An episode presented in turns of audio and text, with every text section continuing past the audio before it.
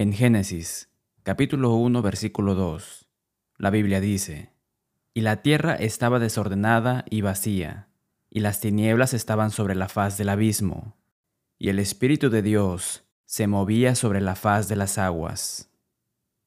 Aunque se nos presenta al Espíritu Santo en el segundo versículo de la Biblia, el papel de apoyo detrás de escena que desempeña el tercer miembro de la deidad lleva a muchas personas a rechazar su posición como deidad.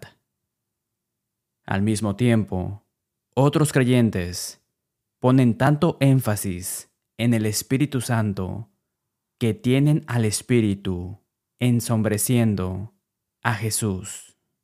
Las escrituras exigen que rechacemos ambos extremos. Varias escrituras demuestran el papel del Espíritu como miembro de la deidad y nos dan una perspectiva de su obra. La Biblia dice en Mateo capítulo 3, versículos 16 y 17, Y Jesús, después que fue bautizado, subió luego del agua, y he aquí, los cielos le fueron abiertos, y vio al Espíritu de Dios que descendía como paloma, y venía sobre él. Y hubo una voz de los cielos, que decía, Este es mi Hijo amado, en quien tengo complacencia. Vemos a la deidad 3. Al emitir la gran comisión, Jesús dijo, en Mateo capítulo 28, versículo 19, Por tanto, id y haced discípulos a todas las naciones, bautizándolos en el nombre del Padre, y del Hijo, y del Espíritu Santo. Nuevamente, en 2 de Corintios, capítulo 13, versículo 14, la gracia del Señor Jesucristo, el amor de Dios y la comunión del Espíritu Santo sean con todos vosotros. Amén. Hoy, nos enfocamos en el papel del Espíritu Santo y notamos ocho pecados que podemos cometer contra el Espíritu Santo. Primero, tenemos un himno. Cuando las personas piensan en los pecados contra el Espíritu Santo, el primero que les viene a la mente es el pecado imperdonable, la blasfemia contra el Espíritu Santo. Leemos en Marcos capítulo 3, versículos 22 al 30. Pero los escribas, que habían venido de Jerusalén, decían que tenía a Belcebú y que por el príncipe de los demonios echaba fuera los demonios. Y habiéndolos llamado, les decía en parábolas: ¿Cómo puede Satanás echar fuera a Satanás? Si un reino está dividido contra sí mismo, tal reino no puede permanecer. Y si una casa está dividida contra sí misma, tal casa no puede permanecer. Y si Satanás se levanta contra sí mismo y se divide, no puede permanecer, sino que ha llegado su fin. Ninguno puede entrar en la casa de un hombre fuerte y saquear sus bienes, si antes no le ata, y entonces podrá saquear su casa. De cierto os digo que todos los pecados serán perdonados a los hijos de los hombres, y las blasfemias, cualquiera que sean. Pero cualquiera que blasfeme contra el Espíritu Santo, no tiene jamás perdón, sino que es reo de juicio eterno. Porque ellos habían dicho, tiene espíritu inmundo. La palabra blasfemia significa hablar mal de. Las escrituras advierten contra tomar el nombre del Señor en vano, pero puedes ver una advertencia especial contra hablar mal del Espíritu Santo. Los escribas en Marcos capítulo 3, rechazaron tan rotundamente a Jesús que dijeron que tenía a Belcebú y que por el príncipe de los demonios echaba fuera a los demonios. Note lo que dicen las escrituras al señalar este pecado. Pero cualquiera que blasfeme o habla contra el Espíritu Santo no tiene jamás perdón, sino que es reo de juicio eterno, porque ellos habían dicho, tiene espíritu inmundo. Entonces, el pecado específico cometido involucró a personas que presenciaron a Jesús realizando un milagro, diciendo que Él realizó el milagro por medio de un espíritu inmundo. A. T. Robertson escribe en su libro Imágenes verbales del Nuevo Testamento. Al decir que Jesús tenía un espíritu inmundo, le habían atribuido al diablo la obra del Espíritu Santo. A algunos cristianos les preocupa haber cometido el pecado imperdonable, la blasfemia contra el Espíritu Santo. Para hacer lo que hicieron estos hombres, uno tendría que ver a Jesús realizar un milagro y atribuirlo a un espíritu maligno. ¿Qué cristiano se acercaría siquiera a hacer esto? Los cristianos son mucho más propensos a cometer algunos de los otros pecados contra el Espíritu Santo registrados en las Escrituras. Otro pecado contra el Espíritu Santo es profanar el Espíritu Santo. El tercer mandamiento presentado en Éxodo capítulo 20, versículo 7, dice, No tomarás el nombre de Jehová tu Dios en vano. Blasfemia es tomar lo que es sagrado y tratarlo como si fuera común y cotidiano. Uno no puede hablar de Dios, el Padre, el Hijo o el Espíritu Santo, como lo haría con un hombre. Dios exige el máximo respeto. Algunas personas que profesan ser cristianas, lamentablemente, arrastran al Espíritu Santo y su santo nombre por el lodo. Aprovechan el anhelo de sensacionalismo en la adoración. Estas personas se resisten a lo básico, desprecian la adoración decentemente y con orden. Primera de Corintios capítulo 14, versículo 40. Ignoran Primera de Corintios capítulo 14, versículo 33. Pues Dios no es Dios de confusión, sino de paz, como en todas las iglesias de los santos. Estudiar la palabra de Dios, cantar y alabar en nuestro corazón, orar, observar la cena del Señor y ofrendar conforme a lo que uno ha prosperado, no es lo suficientemente estimulante. Entonces, ellos animan su servicio y sancionan los cambios atribuyéndolos a la obra del Espíritu Santo. Algunos ejemplos de profanación del Espíritu Santo incluyen hablar de la risa del Espíritu Santo, el cantinero del Espíritu Santo, la aplanadora, el sicario, la caminata de pollo, el tornado, el pegamento, el surf, el petardeo y el retrolavado.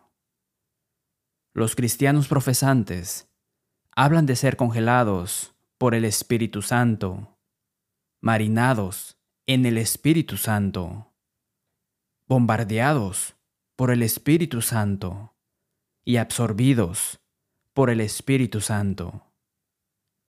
Esta charla irrespetuosa es donde uno termina cuando no está satisfecho con la palabra de Dios, la obra completa del Espíritu Santo.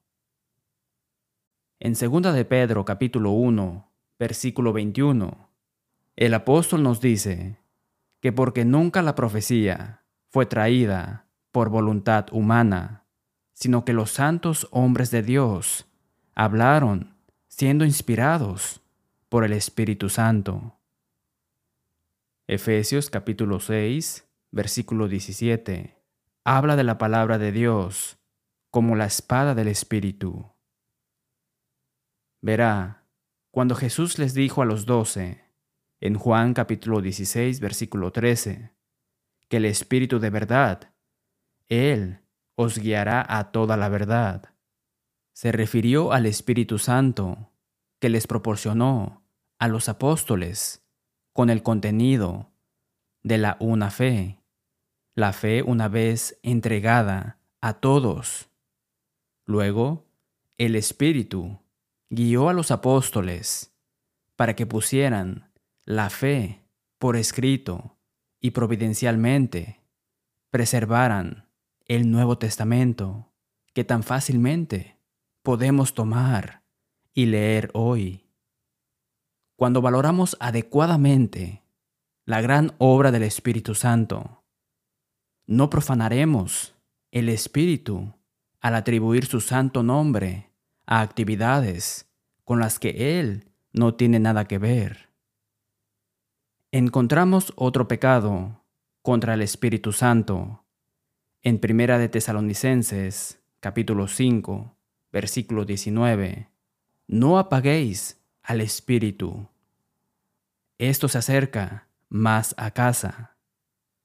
La palabra para apagar se usó para apagar un incendio. Pablo está diciendo que mantengamos el fuego del amor la devoción y el entusiasmo encendidos por el reino. Advirtió de este peligro en Primera de Corintios, capítulo 11, versículo 30, por lo cual hay muchos enfermos y debilitados entre vosotros, y muchos duermen. Así como el fuego puede ser sofocado por la tierra o el agua. Así el Espíritu de Dios puede ser extinguido en el corazón humano. Los cuidados, las riquezas y los placeres de la vida pueden ahogar la palabra y apagar el espíritu. La mundanalidad y el egoísmo pueden apagar el espíritu. La oración descuidada la lectura de la Biblia y la asistencia a la iglesia al azar son señales de que el fuego se está apagando. Otro pecado contra el Espíritu Santo se presenta en Hechos capítulo 5 versículos 1 al 11. Pero cierto hombre llamado Ananías, con Zafira, su mujer, vendió una heredad y sustrajo del precio, sabiéndolo también su mujer, y trayendo solo una parte, la puso a los pies de los apóstoles. Y dijo Pedro, Ananías, ¿por qué llenó Satanás tu corazón para que mintieses al Espíritu Santo y sustrajeses del precio de la heredad, reteniéndola no se te quedaba a ti y vendida no estaba en tu poder? ¿Por qué pusiste esto en tu corazón? No has mentido a los hombres, sino a Dios. Al oír Ananías estas palabras, cayó y expiró, y vino un gran temor sobre todos los que lo oyeron y levantándose los jóvenes, lo envolvieron, y sacándolo, lo sepultaron. Pasando un lapso como de tres horas, sucedió que entró su mujer, no sabiendo lo que había acontecido. Entonces Pedro le dijo, Dime, ¿bendisteis en tanto la heredad? Y ella dijo, Sí, en tanto. Y Pedro le dijo, ¿por qué convinisteis en tentar al Espíritu del Señor? He aquí, a la puerta, los pies de los que han sepultado a tu marido, y te sacarán a ti. Al instante, ella cayó a los pies de él y expiró. Y cuando entraron los jóvenes, la hallaron muerta y la sacaron y la sepultaron junto a su marido. Y vino gran temor sobre toda la iglesia y sobre todos los que oyeron estas cosas. Pedro acusó a Ananías de mentirle al Espíritu Santo. H. Leo Boles escribe, Evidentemente, Ananías y Zafira voluntariamente hicieron un pacto con la iglesia para darle sus posesiones, como lo hizo Bernabé. Este esposo y esposa intentaron practicar un gran engaño, pensando que nadie sabría la verdad. Codiciaron lo que habían prometido a Dios y luego trataron de engañar a los apóstoles, haciéndoles creer que guardaban el pacto que habían hecho. Pero Pedro dijo, Ananías, ¿por qué llenó Satanás tu corazón para que mintieses al Espíritu Santo y sustrajeses del precio de la heredad? No has mentido a los hombres, sino a Dios. Hechos capítulo 5 versículos 3 y 4. La palabra mentira significa engañar. El designio de Satanás fue engañar al Espíritu Santo. Satanás llenó el corazón de Ananías para engañar. El resultado del intento fue simplemente mentir. Mientras el diablo llenaba el corazón de Ananías, Ananías respondió voluntariamente al pecado de mentir. Entonces, ¿podemos mentirle al Espíritu Santo? Considere tres interpretaciones. Número uno, toda mentira es mentir al Espíritu Santo. Esto parece demasiado general para encajar en la única vez que se menciona este pecado en las Escrituras. Número 2. Mentir al Espíritu Santo es incumplir un compromiso financiero hecho con la iglesia. Esto parece demasiado específico. Número 3. Tal vez mentir al Espíritu Santo se refiere a la ruptura de cualquier compromiso hecho con la iglesia. No le mientas al Espíritu Santo. Nuestro próximo pecado contra el Espíritu Santo se aborda en Hebreos capítulo 10, versículos 24 al 29. Y considerémonos unos a otros para estimularnos al amor y a las buenas obras, no dejando de congregarnos juntos, como algunos tienen por costumbre, sino exhortándonos, y tanto más, cuanto veis que aquel día se acerca. Porque si pecaremos voluntariamente, después de haber recibido el conocimiento de la verdad, ya no queda más sacrificio por los pecados, sino una horrenda expectación de juicio y de hervor de fuego que ha de devorar a los adversarios. El que viola la ley de Moisés por el testimonio de dos o tres testigos muere irremisiblemente. ¿Cuánto mayor castigo pensáis que merecerá el que pisoteare al Hijo de Dios y tuviere por inmunda la sangre del pacto en la cual fue santificado, e hiciere afrenta al Espíritu de gracia? A. T. Robertson dice que este pecado implica insultar al Espíritu Santo después de recibir sus bendiciones. Chrysostom dice, el que no acepta el beneficio insulta a quien lo otorga.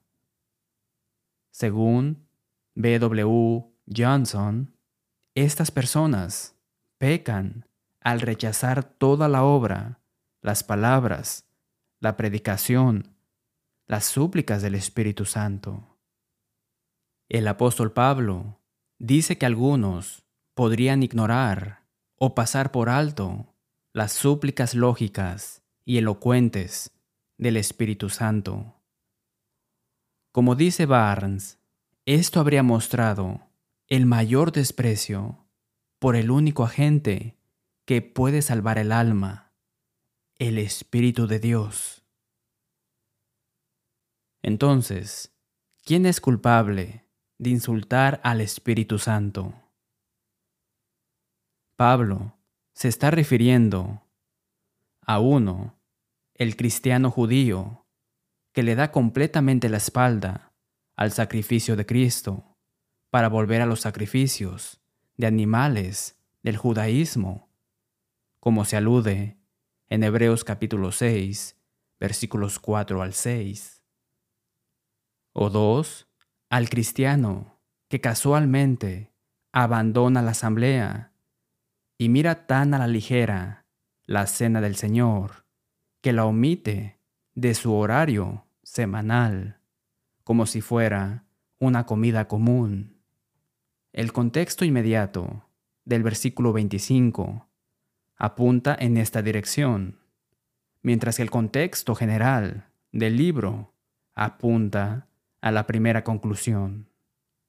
En cualquier caso, abundan las excusas, pero el resultado final, el cristiano al que se hace referencia, permite que el mundo lo atraiga y lo aleje de lo que es más importante.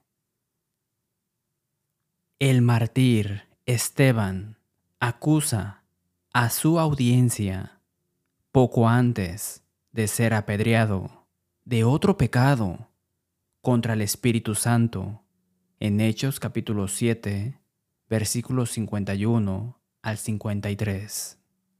Duros de cerviz e incircuncisos de corazón y de oídos. Vosotros resistís siempre al Espíritu Santo, como vuestros padres, así también vosotros. ¿A cuál de los profetas no persiguieron vuestros padres? y mataron a los que anunciaron de antemano la venida del justo, de quien vosotros ahora habéis sido entregadores y matadores. Vosotros que recibisteis la ley por disposición de ángeles y no la guardasteis. Esta no fue una diatriba inmadura, sino una verdadera evaluación de sus corazones encallecidos y mentes cerradas.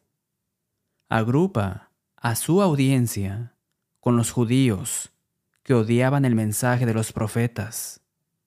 Esteban dice, hicieron como sus antepasados. Si no les gustaba el mensaje, atacaban al mensajero. Ustedes resistieron al Espíritu Santo. Nos enfocamos en las miles de conversiones de judíos en Jerusalén y sus alrededores, pero mientras decenas de miles de judíos se convirtieron a Cristo, cientos de miles de judíos rechazaron al Mesías y el Evangelio. Este pecado trajo consecuencias temporales. Aproximadamente 35 años después del discurso de Esteban, los ejércitos de Vespasiano y Tito arrasaron Jerusalén y el templo, dando muerte a más de un millón de judíos que resistieron al Espíritu y rechazaron a Cristo. No tienes que arrojar piedras a un fiel predicador del Evangelio para resistir al Espíritu Santo. Resistimos al Espíritu cada vez que leemos o escuchamos la verdad bíblica y la rechazamos obstinadamente. También podemos profanar el templo del Espíritu Santo. ¿O ignoráis que vuestro cuerpo es templo del Espíritu Santo, el cual está en vosotros, el cual tenéis de Dios, y que no sois vuestros? Porque habéis sido comprados por precio.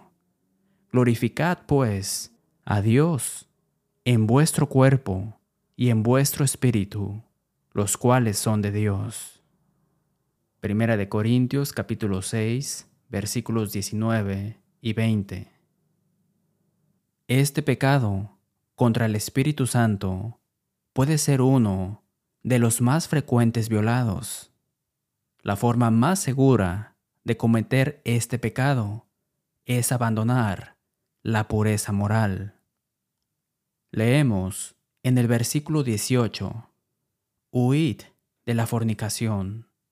Cualquier otro pecado que el hombre cometa está fuera del cuerpo mas el que fornica contra su propio cuerpo peca. El adulterio, la homosexualidad y cualquier sexo fuera del matrimonio son todos pecados contra el Espíritu Santo. Pablo enfatiza lo positivo. Glorificad pues a Dios en vuestro cuerpo y en vuestro espíritu, los cuales son de Dios. Glorifica a Dios, no a ti mismo, no a tus amigos. Qué egoísta decir, es mi cuerpo y haré lo que quiera con él. La forma en que cuido de mi cuerpo refleja el respeto que le tengo como adquirido por la sangre de Cristo. ¿Cómo estás cuidando el cuerpo que Jesús compró y por el cual pagó.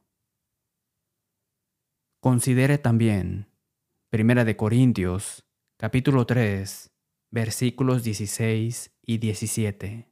¿No sabéis que sois templo de Dios y que el Espíritu de Dios mora en vosotros?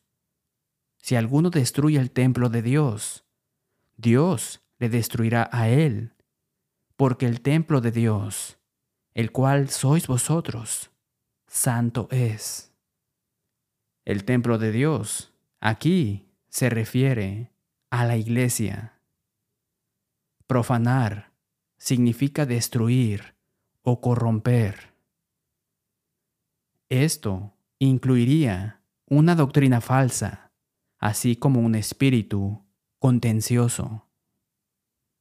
Finalmente, Efesios capítulo 4 versículo 30. Y no contristéis al Espíritu Santo de Dios, con el cual fuisteis sellados para el día de la redención. El duelo muestra personalidad. Obviamente, el duelo puede ser ejercido por un ser humano o ser divino. Sabemos cómo es el duelo también lo sabe el Espíritu Santo. Cuando volvemos a poner este versículo en contexto, vemos formas específicas de entristecer al Espíritu. Efesios capítulo 4, versículos 29 al 32. Ninguna palabra corrompida salga de vuestra boca, sino la que sea buena para la necesaria edificación, a fin de dar gracia a los oyentes. Y no contristéis al Espíritu Santo de Dios, con el cual fuisteis sellados para el día de la redención. Quítense de vosotros toda amargura, enojo, ira, gritería y maledicencia, y toda malicia. Antes, sed benignos unos con otros, misericordiosos, perdonándoos unos a otros, como Dios también os perdonó a vosotros en Cristo. Así, el Espíritu Santo se entristece cuando pronunciamos palabras vulgares y poco caritativas. El apóstol Pablo menciona actitudes y comportamientos que entristecen al Espíritu Santo. La amargura es la disposición establecida de quien está resentido. La ira es un antagonismo fuerte, repentino y explosivo. La ira es como un horno rugiente, indignación asentada. Clamor está gritando a los demás. Criticar significa hablar abusivamente de Dios o del hombre. La malicia existe cuando uno se deleita en infligir daño o lesión. Todos estos deben ser concedidos contextualmente como pecados contra el Espíritu Santo. Debemos cuidar nuestras palabras y actitudes. Quédese con nosotros para saber cómo obtener una copia de este sermón después de nuestro himno. Gracias por ver y sintonizar dejando que la Biblia hable. Oramos para que haya escuchado a Dios hablarle a través de su palabra. Si desea una copia de ocho pecados contra el Espíritu Santo, por favor, solicite el número 1409. También puede solicitar el curso bíblico La verdad libera que puede completar en casa. Obtenga la aplicación Let the Bible Speak o visite letthebiblespeak.com para ver videos, escuchar audios y leer transcripciones del programa a su conveniencia. Finalmente, hacemos eco del sentimiento del apóstol Pablo cuando escribió en Romanos capítulo 16, versículo 16, Os saludan todas las iglesias de Cristo. Hasta la próxima semana y que Dios les bendiga.